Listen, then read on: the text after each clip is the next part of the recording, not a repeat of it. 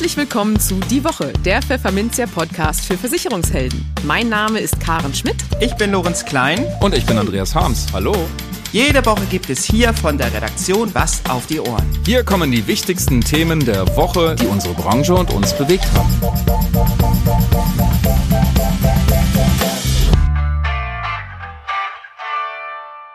Moin aus Hamburg und herzlich willkommen zu Folge 108 unseres Podcasts. Heute ist Freitag, der 14. Oktober 2022. Und diese Themen haben wir heute für Sie. Wir gingen mit Nico Locker von der Inter und Steffen Bolenius von MSG Systems der Frage nach, welche Unterstützung Maklerunternehmen von Versichererseite brauchen, um auch in Zukunft erfolgreich zu sein. In den News der Woche scheint sich die Goldgräberstimmung im Markt für BU-Versicherungen dem Ende zuzuneigen. Der Bund der Versicherten kann der Berufsunfähigkeitszusatzversicherung, kurz BUTZ, nicht viel abgewinnen. Die Lebensversicherer machen sich daran, die Zinszusatzreserve abzubauen. Und Gesundheitsminister Karl Lauterbach will der Homöopathie an den Kragen. Und für unser Schwerpunktthema für den Monat Oktober, Altersvorsorge, sprachen wir mit Christian Monke von Franke und Bornberg über das neue Altersvorsorge-Rating des Analysehauses. Werbung Mit Clever Invest hat HDI den Vorsorgemarkt revolutioniert. Die vorgebundene Rentenversicherung überzeugt durch einen ausgewogenen Mix aus Wachstum, Sicherheit und Flexibilität. Als Basisrente ist sie besonders für Selbstständige die schlaue Lösung, um auch im Alter noch alle Freiheiten zu genießen. Dieses Erfolgsmodell kann jetzt noch mehr. HDI ergänzt die Basisrente um eine Berufsunfähigkeitsversicherung. Die Basisrenten Blitz BU. Damit sind Einkommen und Rente rundum abgesichert. Das Beste daran? In Kombination mit der Basisrente lässt sich der Berufsunfähigkeitsschutz steuerlich absetzen. Dieses Jahr um bis zu 94 Prozent. Das ist einzigartig. Und richtig einfach. Denn beim Abschluss der Blitz-BU profitieren Kunden von einer besonders kurzen und schnellen Gesundheitsprüfung. Und der Schutz greift sofort nach Vertragsabschluss, ohne Wartezeit. Klingt clever? Jetzt mehr erfahren unter partner.hdi.de.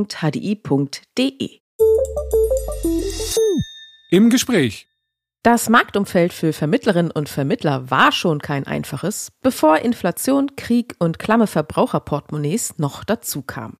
Die Digitalisierung treibt um, ebenso wie Regulierung und ein neues Kundenselbstbewusstsein. Wie können Versicherer den Vertrieb in diesem Spannungsfeld nun am besten unterstützen und damit letztendlich auch fester an sich binden? Dieser Frage gingen die Interversicherung und MSG Systems in einer gemeinsamen Umfrage nach. Über die Ergebnisse sprachen wir mit Nico Locker, Bereichsleiter Maklerorganisation bei der Inter, und Steffen Bolenius, Bereichsleiter XM Strategy and Transformation bei MSG Systems. Hallo Nico Locker und hallo Steffen Bolenius, schön, dass ihr heute da seid. Hallihallo. Hallo. Ja, ihr habt ja gerade eine Studie gemacht zur Frage, was Maklerunternehmen von Versicherern denn benötigen, um auch künftig erfolgreich sein zu können. Das ist eine sehr interessante Fragestellung im aktuellen Umfeld. Warum ist euch denn dieses Thema so wichtig? Nico, vielleicht fängst du mal an. Sehr gern. Erstmal vielen Dank auch für die Einladung. Freut mich, wieder dabei sein zu dürfen. Gerne. Und ähm, zur Fragestellung, ja, also auch bei einem Versicherer sind natürlich Kapazitäten ähm, nicht unbegrenzt verfügbar, also sei es jetzt kapitalseitig, aber vor allem natürlich auch personell. Und ja, die Fragestellung, die sich für uns von der Inter gestellt hat, ist, wenn wir im Maklermarkt besser werden wollten. Und wenn wir unsere Kunden, also Kunden in dem Fall äh, die Makler, die unabhängigen Vermittler, ähm, besser bedienen wollen, welche Prozesse wären jetzt die wichtigsten, die man verbessern müsste? Wo sollte man investieren? Aber natürlich auch personeller Natur. Wie sieht eigentlich die Maklerbetreuung der Zukunft aus? Also welche Skills benötigt eigentlich ein Maklerbetreuer beziehungsweise äh, alle Menschen, die im Umfeld der Maklerbetreuung unterwegs sind? Ähm, ja, war auch sehr stark äh, prozesslastig, die Umfrage. Ähm, sehr viele Themen haben uns da rausgesucht, einfach um auch die richtigen Investitionen an den richtigen Punkten ähm, tätigen zu können. Steppen, wie war es denn bei euch? Ja, genau. Also für, für, uns, da wir ja in diesem Beratungs- oder in dem Kontext sehr stark in der Beratung unterwegs sind, sowohl fachlich als auch technisch, ist eben für uns immer relevant äh, zu wissen, was überhaupt die Anforderungen sind, um unsere Kunden, das sind ja die Versicherer, aber auch die Makler, besser beraten zu können. Und da wir sehen eben, dass es eben sozusagen eine Diskrepanz zwischen der Erwartungshaltung, was wird eigentlich gefordert, und was es heutzutage möglich eben gibt, ähm, waren uns die Fragestellungen elementar wichtig. Wie können wir in Zukunft, so den Versicherern als auch den Maklern, äh, helfen, diese Herausforderungen ähm, zu lösen? Und deswegen hat das, glaube ich, ganz gut gematcht, äh, da gemeinsam äh, diese Studie zu machen. Mhm. Nun, äh, um dann ja äh, äh, quasi erarbeiten zu können, wie denn Versicherer unterstützen können, ist es natürlich auch erstmal wichtig zu erfahren, vor welchen Herausforderungen Makler denn aktuell vor allem stehen. Und dazu habt ihr ja auch ein paar interessante Ergebnisse äh, ermitteln können, nicht wahr, Steffen? Ja, auf jeden Fall. Also was mich sehr stark festgestellt haben oder wie wir in der Studie festgestellt haben, ist eben, dass eine Hauptherausforderung besteht in der Zeit. Also die Investments zu tätigen, um die Digitalisierung voranzutreiben. Ähm, da sehen wir so einen riesen Gap ähm, beziehungsweise auf Ressourcenseite, nicht auf der geldtechnischen Seite. Ich glaube, das ist äh, vorhanden. Aber sie wirklich die Zeit zu nehmen, sich äh, diesen Schritt ähm, oder den Herausforderungen zu stellen, wie kann ich sozusagen die Schnittstelle zwischen Versicherer und Makler, aber auch dann zum Endkunden äh, umzusetzen und sich äh, die Prozesse, die Technologien da auszuwählen ähm, und zu implementieren. Und das hat mich schon erstaunt, dass laut Studie 50 Prozent der Makler auch wirklich geantwortet haben, dass sie gar keine Zeit dafür haben, das zu tun. Genau, was wir auch noch so festgestellt haben, dann natürlich auch in persönlichen Gesprächen noch, ist eigentlich die Herausforderung, die jeder Makler hat, wie unterschiedlich teilweise Versicherer mit den, mit den Möglichkeiten der Zusammenarbeit umgehen, also auch prozessualer Natur. Ähm, ich stelle mir jetzt gerade wirklich vor, wenn, wenn ein Makler mit, mit so unzählig vielen Versicherern zusammenarbeitet, ähm, selbst wenn er sich selbst äh, klare Prozesse definiert hat und diese Prozesse auch zum eigenen Geschäftsmodell passen und all die richtigen Fragestellungen für sich selbst beantwortet hat, ja, bleibt immer noch übrig, passen dann nun die selbst definierten Prozesse auch mit den präferierten Versicherern zusammen. Und ähm, das ist eigentlich, haben wir auch so festgestellt, eine große Herausforderung. Es war auch ein großer Wunsch der Makler, dass es da eben einheitliche Standards gibt, und da sind natürlich dann auch die Versicherer gefordert, hier äh, die Potenziale auch zu heben. Genau, dann kommen wir mal äh, eben zu dem Thema, wie denn Versicherer unterstützen können, damit Maklerunternehmen eben auch in Zukunft erfolgreich sein können. Was habt ihr da vor allem als Stellschrauben herausgefunden? Da würde ich gleich nochmal drauf ansetzen, auf das, was ich eben gesagt habe. Ähm, ich glaube, dass der größte Stellhebel können wir als Versicherer nur miteinander äh, ja, heben. Mhm. Denn ähm, das war ganz interessant. Wir haben die Studie rausgebracht und ich habe sehr viel natürlich aus dem, aus dem eigenen Netzwerk, aber auch ähm, bisher Personen, die, die mir noch gar nicht so bekannt waren, haben sich bei mir gemeldet aus der Branche und haben gesagt, Mensch, ähm, da, müsst man, da müssen wir einfach mal drüber reden. Ja, es bietet sich jetzt zum Beispiel an, DKM ist ja auch wieder vor der Tür. Genau. Ähm, genau, da halten wir auch zusammen mit MSG haben wir übrigens einen Stand. Also wer da, wer da gerne drüber reden möchte, kann gerne bei uns vorbeikommen. Wir sind da gemeinsam. Ähm, wir halten auch zusammen einen Vortrag. Und ähm, da möchte ich aber drauf eingehen, also dieses, diese Vernetzung in der Branche. Das wird also das funktioniert, glaube ich, auf vielen Ebenen schon recht gut, aber bei dem Thema, glaube ich, ist es noch ausbaufähig. Ähm, möchte ich auch an dieser Stelle einfach eine Einladung aussprechen. Also jeder, der da möchte, kann sich da gerne mit uns vernetzen, sei es auf LinkedIn oder sonst äh, paar Plattformen. Und da möchte ich einfach den Austausch fördern, denn wie kann ein Versicherer unterstützen? Also wenn jeder Versicherer aus der eigenen Perspektive heraus seine Prozesse optimiert und, und das macht, was er glaubt, was richtig ist, das kann natürlich schnell ähm, unter Umständen in die falsche Richtung gehen. Ähm, und was ich auch nicht, das habe ich vorhin schon mal erwähnt, äh, was ich auch nicht außer Acht lassen möchte, ist, wir reden natürlich oftmals über sehr viele technische Themen, ja, also wie sehen die Schnittstellen aus, äh, Bipronormen und so weiter. Ich möchte aber bei, an der Stelle auch die persönliche Note, die äh, zum Glück, wenn ich so sagen darf, in den letzten zwei Jahren auch an, wieder an Bedeutung gewonnen hat. Also ähm, das persönliche Gespräch ist, ist nun mal nicht zu, zu ersetzen. Das haben wir die letzten zwei Jahre gelernt. Und ähm, auch in dem Fall haben wir natürlich Sachen für uns persönlich rausgezogen. Ähm, da kann ich die Studie echt empfehlen. Da haben auch die Kollegen äh, sehr, sehr schöne Handlungsempfehlungen noch mit aufgeführt. Das muss aber jeder Versicherer für sich selbst in dem Fall wiederum entscheiden, was passt zum eigenen Geschäftsmodell. Also für uns ist es zum Beispiel sehr wichtig, auch äh, gerade im Gewerbesegment, also wir sind ja als, als Inter im Mediziner- und Handwerkerbereich tätig, ähm, dass wir, wenn Makler da noch nicht so viel Erfahrung drin haben oder Unterstützung brauchen, dass wir da eben auch mit vor Ort gehen. Ähm, das sind so eine der Erkenntnisse, die wir daraus haben. Aber was für uns auch noch eine ganz interessante äh, Sache war, die, die uns auch, ich sag mal, ja, zuversichtlich gemacht hat, äh, dass wir, dass wir mit der momentanen Ausrichtung in die richtige Richtung gehen. In der Studie hat gezeigt, dass gerade mal acht Prozent der, der Makler mit keinem Pool oder Intermediär zusammenarbeiten. Mhm. Ähm, diese Zahl ist deswegen erstmal beachtlich. Zum einen, weil es natürlich zeigt, äh, wie repräsentativ die Studie ist, denn das AfW-Vermittlerbarometer hat im Übrigen zu einer ähnlichen Fragestellung fast identische Werte. Also da waren es, glaube ich, sieben Prozent. Ähm, und für uns ist es zum Beispiel auch wichtig, dass ein Makler in der, in der Servicierung, in der Betreuung, dass da kein Unterschied gemacht wird, ob der sein Geschäft über einen Pool einreicht oder über eine Direktanbindung. Und gerade wenn man sieht, dass acht Prozent eben überhaupt keine Zusammenarbeit mit einem Pool oder Vertrieb haben, zeigt das natürlich auch die Bedeutung, die diese Intermediäre inzwischen gewonnen haben. Und ich glaube, dass das in der Servicierung und auch in der Betreuung eine, eine ganz große Rolle spielen kann und ein wichtiger Stellhebel sein kann. Genau. Ergänzend will ich noch sagen, vielleicht konkret, ähm, was kann ein Versicherer tun, auch aus unserer Sicht, ist eben ähm, gemeinsam, das ist glaube ich der wichtige Punkt mit Maklern, mit anderen Versicherern eben auch ähm, mehrwertstiftige Services ähm, dem Makler anzubieten, damit er eben sein Geschäft besser machen kann. Ne? Also Transparenz schaffen. Ähm, wo sind meine Fälle? Ähm, wo ist der Antrag? Ähm, warum geht es nicht weiter? Äh, die Kommunikation zum Fachbereich, das wurde sehr oft in den Studien genannt, dass man das eben besser ausbauen kann, um Fragestellungen zu lösen und eben wirklich beim Tagesgeschäft ähm, zu entlasten. Und das eben sozusagen dem Makler seinen Job machen zu lassen ne, und den Endkunden zu beraten und das eben als Versicherer alles dafür zu tun, dass der das äh, am bestmöglich machen kann. Und ähm, genau, das ist eben nicht nur ein technologischer Aspekt, sondern vor allen Dingen auch ein, ein fachlicher Aspekt, aber auch ein menschlicher Aspekt, eben so das gemeinsam äh, zu schaffen zu wollen. Ne? Und das Bild, sage ich mal, auch des Versicherers oder der Versicherung allgemein auf dem Markt auch wieder Richtung Beratung zu schieben. Also zurück zum eigentlichen Kerngeschäft genau. des Vermittlers, Beraters, genau.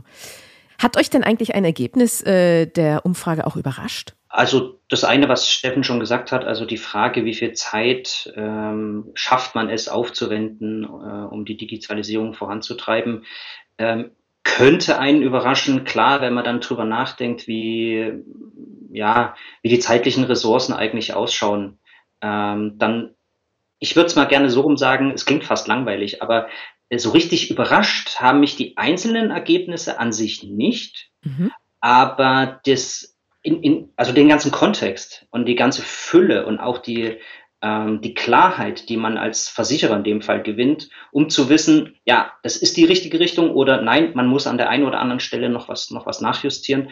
Und eines der Punkte, die für uns, wo, wo wir eigentlich auch schon die ganze Zeit jetzt hin wollten und auch nochmal bestätigt worden ist, ist einfach die Fragestellung, ähm, schafft man sowas eigentlich allein? Das mal ganz einfach zu sagen. Also wenn ich ein Einzelkämpfer bin, das kann ich sowohl als äh, Makler so sehen, das kann ich aber auch in der Maklerbetreuung so sehen. Das heißt, schafft ein Makler alleine, wenn er sich jetzt nicht ganz spitz fokussiert und ganz klar ist in, in seinem Geschäftsmodell und vielleicht keinen Partner hat, kein Intermediär oder sonstiges, der ihm dabei hilft, dann wird es schwierig, äh, diese ganzen Herausforderungen äh, stemmen zu können. Also nicht nur prozessualer Natur. Und ähm, genauso sehen wir das als Versicherer im Übrigen auch. Also wir sehen auch, ein Maklerbetreuer kann auch nicht, also jeder Maklerbetreuer kann nicht alle Themen erledigen. Und ich denke, die große Lösung liegt sowohl auf Versicherer als auch auf Maklersicht, sich ein richtig gutes Netzwerk aufzubauen, die passenden Leute für sich zu suchen, die einem die Probleme äh, helfen können. Und ja, das gibt die Studie an, an vielen Punkten her. Genau, und aus unserer Sicht, jetzt aus MSG-Sicht, hat mich jetzt auch nicht direkt überrascht, sondern eher, dass die Herausforderungen bei allen eigentlich identisch sind. Na, es ist, glaube ich, nur der Reifegrad. Die einen sind da ein bisschen weiter, die anderen sind da ein bisschen weiter in der Umsetzung der Themen, aber alle stehen vor der gleichen Herausforderung.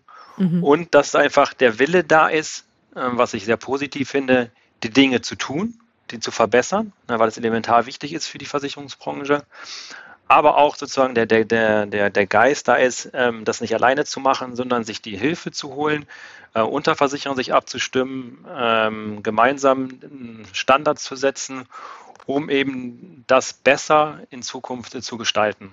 Und ähm, das merke ich auch aus jetzt neben der Studie, auch aus den Gesprächen mit unseren äh, Kunden, dass da der Wille einfach da ist, äh, sich wirklich an der, sag mal, an der Vertriebsschnittstelle äh, zu verbessern, um ja das Erlebnis auch einfach besser zu machen. Ja, okay. Also in der Gemeinschaft liegt die Kraft sozusagen und im äh, sich äh, weiter verbessern wollen. Vielen Dank schon mal für die äh, interessanten Ergebnisse. Die Studie, die verlinken wir natürlich auch gerne nochmal in den Show Notes. Und äh, genau, wer mehr wissen will, dann gerne auf der DKM äh, beim Vortrag vorbeischauen. Wisst ihr schon, äh, wann genau der sein wird und wo? Das war, glaube ich, am Mittwoch, das müsste, glaube ich, der 26. sein, wenn ich es richtig im Kopf habe, um 15.15 Uhr. 15. Okay, genau. Sonst äh, auf der DKM-Homepage sieht man ja auch nochmal alle, das voll komplette Programm. Ja, dann äh, vielen Dank für das interessante Gespräch und noch alles Gute soweit. Danke, Karin. Tschüss. Wünschen wir dir auch. Ciao. Werbung. Es ist wieder soweit. Vom 26. bis 27. Oktober trifft sich die Finanz- und Versicherungsbranche auf der DKM in Dortmund. Nach einer rein digitalen Messe im Jahr 2020 und einer hybriden Version im vergangenen Jahr ist die DKM 2022 jetzt wieder im vollen Umfang zurück. Und das pünktlich zum 25. Jubiläum. Tausende Experten aus Finanz-, Versicherungs- und Immobilienwirtschaft werden dabei sein. Dazu mehr als 270 Aussteller. Als Top-Speaker werden Peter Altmaier, Beatrice Egli, Professor Marcel Fratscher, Felix Neureuter und Frank Schätzing erwartet. Die kostenfreie Anmeldung sponsored bei Pfefferminzia ist möglich unter www.die-leitmesse.de-pfefferminzia-2022. Wir sehen uns auf der DKM. Oder schauen Sie auch schon heute online auf der Plattform DKM 365 vorbei. Die News der Woche. Mit der Goldgräberstimmung im Markt für Berufsunfähigkeitsversicherung, kurz BU, scheint es vorerst vorbei zu sein. Der Ausblick trübe sich ein, teilte das Analysehaus Franke und Bornberg am Dienstag mit. Die Experten stützen sich auf Gespräche mit den großen BU-Versicherern Ergo, Generali, HDI und Nürnberger. Alle vier haben sich bei den Analysten aus Hannover erneut einem freiwilligen BU-Unternehmensrating unterzogen und konnten auch in diesem Jahr wieder mit der Bestnote hervorragend überzeugen. Doch der Erfolg der großen vier kann nicht darüber hinwegtäuschen, dass die Häuser, sowie die Branche insgesamt, einen Rückgang in der Nachfrage nach BU-Schutz prognostiziert. Verbraucher litten unter der Inflation und in besonderem Maße unter hohen Energiepreisen. Das lasse oft wenig Spielraum im verfügbaren Haushaltseinkommen. So die Begründung von Franke und Bornberg. Immerhin zeigten sich im Bestand bislang aber keine negativen Reaktionen seitens der BU-Versicherten infolge der anhaltend hohen Inflation. Bis einschließlich August 2022 seien die Stornoquoten der befragten Versicherer konstant geblieben, berichten die Fachleute. Überdies seien Ergo Generali, HDI und Nürnberger problemlos durch die Corona-Krise gekommen was sich auch daran zeigt, dass das polisierte BU-Neugeschäft des Quartetts im Jahr 2021 im Vergleich zum Vor-Corona-Jahr 2019 um fast 21 Prozent zulegte. Von Corona-Delle also keine Spur. Aber bekommt man überhaupt problemlos einen BU-Vertrag, wenn man zuvor Corona hatte? Nun, zu Beginn der Pandemie hatten die Gesellschaften Neuanträge im Falle einer Corona-Infektion häufig zurückgestellt, heißt es bei Franco und Bornberg. Mittlerweile reiche es für die Einschätzung des Risikos aber in der Regel, wenn zwischen Infektion und der Antragstellung wenige Wochen liegen. Das gilt selbstverständlich nicht bei schweren Krankheitsverläufen, wie die Analysten betonen. Covid-19 allein ist kein KO-Kriterium für einen BU-Vertrag. Erst wenn andere Krankheitsbilder hinzukommen, fragen Antragsprüfer nach, fassen die Experten ihre Beobachtungen zusammen. Das Thema Berufsunfähigkeitsversicherung begleitet uns auch in dieser Nachricht. Der Bund der Versicherten BDV hat Verbrauchern tunlichst davon abgeraten, Arbeitskraft und Alterssicherung miteinander zu kombinieren. Sprich, eine Berufsunfähigkeitszusatzversicherung, kurz BUTZ, die an eine Formpolice gekoppelt ist, sollten Verbraucher besser nicht abschließen, lautet die Empfehlung der Verbraucherschützer. Demnach ergaben Vergleichsberechnungen des BDV, dass eine selbstständige Berufsunfähigkeitsversicherung, kurz SBU, gepaart mit einem separat abgeschlossenen Vorsparplan vorteilhafter sei für Verbraucher als die Kombi aus Fondspolice und Butz. Begründung? Die Kostenbelastung durch die Fondspolice schmälere die Rendite der Fondsanlage so stark, dass sie von steuerlichen Vorteilen der Fondspolice nicht kompensiert werden kann. Zumal sich die Koppelprodukte nicht nur hinsichtlich der Rendite als nachteilig erwiesen. So kann laut BDV der Abschluss eines Koppelprodukts auch dazu führen, dass bei der Arbeitskraftabsicherung nicht der für den persönlichen Einzelfall optimale BU-Vertrag gewählt und vermittelt wird. Nun ja, unter Versicherungsmaklern dürfte der BDV mit seiner Butz-Skepsis wohl auf vielerlei Zustimmung stoßen.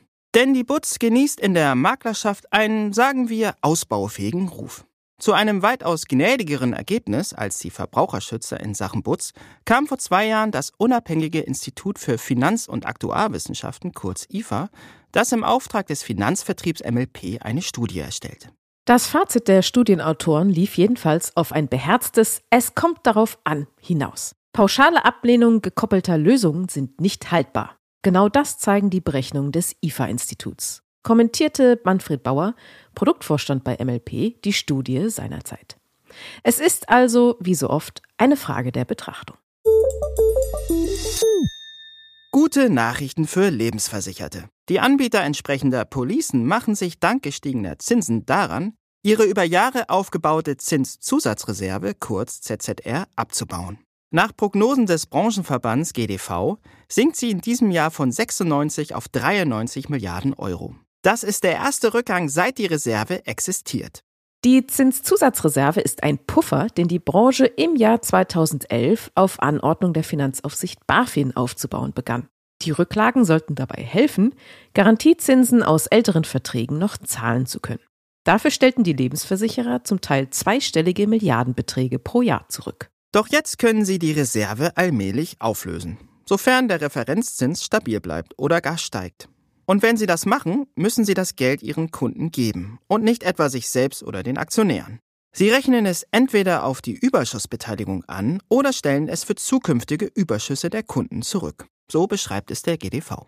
Wie schnell das Geld fließen wird, hängt laut Verband von drei Faktoren ab. Dem allgemeinen Zinsniveau am Kapitalmarkt, der Höhe der garantierten Versicherungsleistungen mit einem Rechnungszins über dem Referenzzins und der Restlaufzeit des für die Reserve relevanten Vertragsbestands. Zwar müssen Lebensversicherer für Verträge mit einem Rechnungszins über dem Referenzzins noch immer Reserven aufbauen.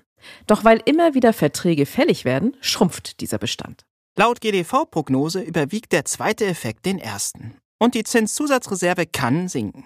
Steigt der Zins am Markt weiter, sinkt auch die Zahl der Verträge, für die die Versicherer noch weiter Reserven aufbauen müssen. Und das sogar ohne, dass sie fällig werden. Bundesgesundheitsminister Karl Lauterbach hat sich erneut kritisch über die Finanzierung homöopathischer Behandlungen durch Krankenkassen geäußert und möchte nun prüfen lassen, entsprechende Leistungen aus dem Leistungskatalog zu streichen. Obwohl die Homöopathie vom Ausgabenvolumen nicht bedeutsam ist, hat sie in einer wissenschaftsbasierten Gesundheitspolitik keinen Platz, sagte der SPD-Politiker dem Spiegel. Deshalb werden wir prüfen, ob die Homöopathie als Satzungsleistung gestrichen werden kann. Homöopathische Behandlungen werden von einigen Krankenkassen über sogenannte Satzungsleistungen angeboten. Diese gewähren sie über ihre gesetzlichen Regelleistungen hinaus, um Kunden anzuwerben. Wissenschaftler kritisieren, dass Kassen Leistungen für homöopathische Arzneimittel erstatten dürfen, obwohl es keine Belege für deren Wirksamkeit gibt. Vom Placebo-Effekt einmal abgesehen. Bereits 2019 hatte Lauterbach dieses Fördersystem wiederholt scharf kritisiert und gefordert, es zu verbieten. Als Gesundheitsminister hatte sich Lauterbach bislang bei diesem Thema zurückgehalten. Das Schwerpunktthema. Einmal im Jahr bringt das Analysehaus Franke und Bornberg ein neues Altersvorsorgerating raus. So auch dieses Jahr wieder. 444 Rententarife aller drei Schichten schauten sich die Analysten dafür an. Wie zufrieden sie mit dem Ergebnis sind, welche Produkttrends sie dabei aufgespürt haben und vor welchen Herausforderungen die Lebensversicherer aktuell stehen, darüber sprachen wir mit Christian Monke, fachlicher Leiter Analyse bei Franke und Bornberg. Hallo Herr Monke und herzlich willkommen bei uns im Podcast. Schön, dass Sie da sind. Hallo Frau Schmidt, schönen guten Tag. Wir wollen heute sprechen über ein aktuelles Rating, das Franke und Bornberg gerade auf den Markt gebracht hat, nämlich Altersvorsorgetarife haben Sie untersucht. Wie zufrieden sind Sie denn da mit den Ergebnissen, die dabei herauskamen? Also grundsätzlich sind wir wirklich sehr zufrieden. Ähm, die Versicherer haben aus unserer Sicht ein sehr starkes Ergebnis erzielt, kann man sagen. Wir haben durchaus viele Top-Noten. Wir haben in einzelnen Bereichen, also wir prüfen ja die drei Schichten, also Privatrente, Riester-Rente und Basisrente. Und wir haben zum Teil in einzelnen Bereichen bis zu 40, sogar auch 50 Prozent der Tarife mit Topnoten. Also wir sind der Meinung, dass die Versicherer ganz gute Arbeit geleistet haben in den letzten Jahren und deshalb sind wir recht zufrieden mit dem Ergebnis. Mhm. Nun haben Sie ja auch, das stand in der Pressemitteilung drin, einige Bewertungskriterien angepasst dieses Mal. Welche waren das denn und warum haben Sie ähm, das Gefühl gehabt, dass es Zeit ist, mal was anzupassen? Ja, also grundsätzlich haben wir das Altersvorsorgerating jedes Jahr im Blick. Also wir haben da einen ganz guten Turnus, dass wir uns halt anschauen, äh, was der Markt äh, verändert hat und was der Markt hergibt. Ähm, die größte Neuerung ist eigentlich, dass wir jetzt spezieller eingehen können auf die sogenannten Indexprodukte, also die Rentenversicherungen mit äh, Indexpartizipation. Bisher hatten wir die eingegliedert in den Bereich neue Klassik. Also das sind im Grunde auch Produkte der neuen Klassik, aber es gibt natürlich spezielle Features, auf die man achten sollte bei den Indexprodukten. Also welcher Index kann gewählt werden, wie viele oder wie kann ich äh, die Zahlungen aufteilen, die da in die, in die Indexpartizipation wandern und darauf können wir jetzt mit dem besonderen Ratingansatz besser eingehen. Und darum ist das eigentlich eine große Neuerung, dass wir hierfür auch dann einen speziellen Bereich geschaffen haben. Also das ist eine der wichtigen Neuerungen. Und dann haben wir natürlich auch an dem einen oder anderen Kriterium ähm, die, die Maßstäbe neu angelegt. Also speziell das Thema Rechnungsgrundlagen, das treibt uns schon seit Jahren um. Also wenn ich Vertragsänderungen durchführe, zum Beispiel eine Zuzahlung leiste in einen Vertrag oder wenn ich mal äh, die Beiträge erhöhen möchte oder so, dann kommt es halt immer darauf an, welche Rechnungsgrundlagen der Versicherer da zugrunde legt. Ähm, und aus das äh, haben wir uns nochmal genauer angeguckt und da auch die Abstufung in den Bewertungen nochmal nachgezogen. Ähm, auch das ist halt zum Beispiel ein Bereich, wo wir ähm, die Bewertung nochmal kritisch auch hinterfragt und überarbeitet haben. Okay, nun haben Sie eben auch schon ähm, die neue Klassik angesprochen. Wie sieht es denn aus mit Tarifen, mit Garantien, also Klassik, neue Klassik? Spielen die am Markt überhaupt noch eine große Rolle oder sind die weitgehend abgemeldet? Also wenn man mal von den Indexprodukten absieht, also die sind ja in den letzten Jahren doch schon auch deutlich äh, häufiger auf den Markt gekommen. Im Moment wieder, sagen wir mal, mit so einer Seitwärtsbewegung, ähm, dann äh, geht das schon eher nach unten von der Anzahl her. Also die reinen Klassikprodukte oder auch Produkte der neuen Klassik, die ja im Grunde genommen dann nicht unbedingt eine positive Verzinsung garantieren, äh, da geht es deutlich nach unten. Also da ähm, haben wir mittlerweile eigentlich, ich glaube jetzt noch 22 Versicherer, die solche Produkte anbieten, also deutlich weniger als vor einigen Jahren. Und da macht sich natürlich jetzt äh, der niedrige Zins sehr deutlich bemerkbar. Also für die Versicherer ist es da eigentlich fast äh, gar nicht mehr möglich, halt eine attraktive Verzinsung zu bieten. Und darum werden die Tarife auch nach und nach vom Markt genommen ähm, und äh, ja, werden dann halt auch immer, immer weniger halt natürlich bei uns auch im Rating. Und wie sieht es dann mit, den Riester, äh, mit dem Riester-Angebot aus? Dann wahrscheinlich ähnlich, eh weil da ja immer noch der Beitragserhalt garantiert werden muss. Genau, da ist es ähnlich. Also und auch fast noch so sehr deutlicher noch in dem Rückgang von den Tarifen. Also wir haben mittlerweile nur noch zehn Versicherer, die überhaupt Riester-Produkte anbieten. Ähm, das liegt natürlich genau daran, dass man halt diese Garantie halt eigentlich fast nicht mehr darstellen kann. Ähm, wir sehen halt noch ein paar Anbieter, äh, die halt versuchen halt äh, sehr günstig dann halt zu kalkulieren oder es gibt auch Anbieter, die Nettoprodukte anbieten, ähm, wo man natürlich dann halt über die niedrige Kostenbelastung halt dann noch Garantien darstellen kann. Aber ich denke mal, äh, das wird so nach und nach wahrscheinlich komplett auslaufen. Also wenn der Gesetzgeber hier an der Stelle nichts tut, also zum Beispiel halt die Garantie dann ähm, heruntersetzt, dann denke ich mal, wird das Thema Riester nach und nach für das Neugeschäft ähm, eher auslaufen und dann müssen halt die Kunden natürlich auf andere Produkte umschwenken. Ja, und das sieht ja auch irgendwie nicht so aus, als würde der Gesetzgeber da bald aktiv werden. Die Vorschläge für eine Reform liegen ja schon länger auf dem Tisch und es tut sich nichts. Nun ähm, sind wir ja aber eigentlich gerade in einer Zeit, wo sich, wo die Zinsen wieder steigen.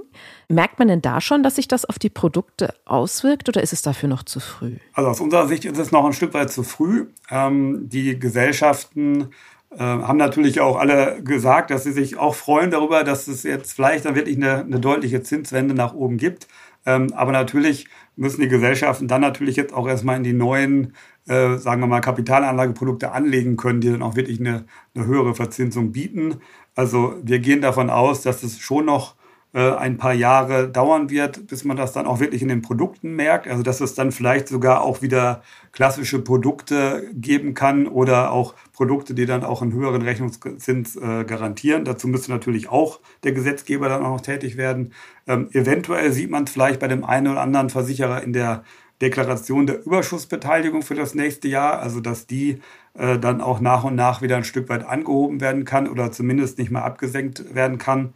Ähm, aber bis dann wirklich auch dieser Zins dann halt in die Produktkalkulation auch wirklich einfließt, ich denke mal, da wird es noch äh, ein paar Jahre dauern, wenn sich dann halt auch dieser Zinstrend auch wirklich fortsetzt am Markt, äh, dass das dann halt auch eine dauerhafte Erholung ergibt. Nun schauen Sie sich ja die Produkte sehr genau an und auch was sich am Markt so tut. Welche Trends können Sie denn so ähm, anhand des Ratings jetzt ausmachen? Was, was gibt es da Neues am Markt oder wo tut sich was? Also wenn man sich die Produkte anschaut, dann tut sich insbesondere was in Bezug auf die Rentenphase. Also äh, bisher war es ja viele Jahre so, dass man auch bei fondgebundenen Produkten natürlich in der Ansparphase in Fonds investiert hat, aber dass man dann am Ende äh, in der Rentenphase dann quasi auf eine klassische Verrentung dann hinausgelaufen ist. Und das hat sich wirklich äh, deutlich verändert. Also es gibt mittlerweile viele fondgebundene Produkte auch, wo der Kunde dann halt auch in der Rentenphase halt in den Fonds oder gegebenenfalls auch in anderen Fonds investiert bleiben kann. Ähm, und dann natürlich noch über Jahre dann halt auch von der, von der Fondsentwicklung auch äh, dann partizipieren kann. Ähm, das ist sicherlich ein Trend, den wir am Markt sehen.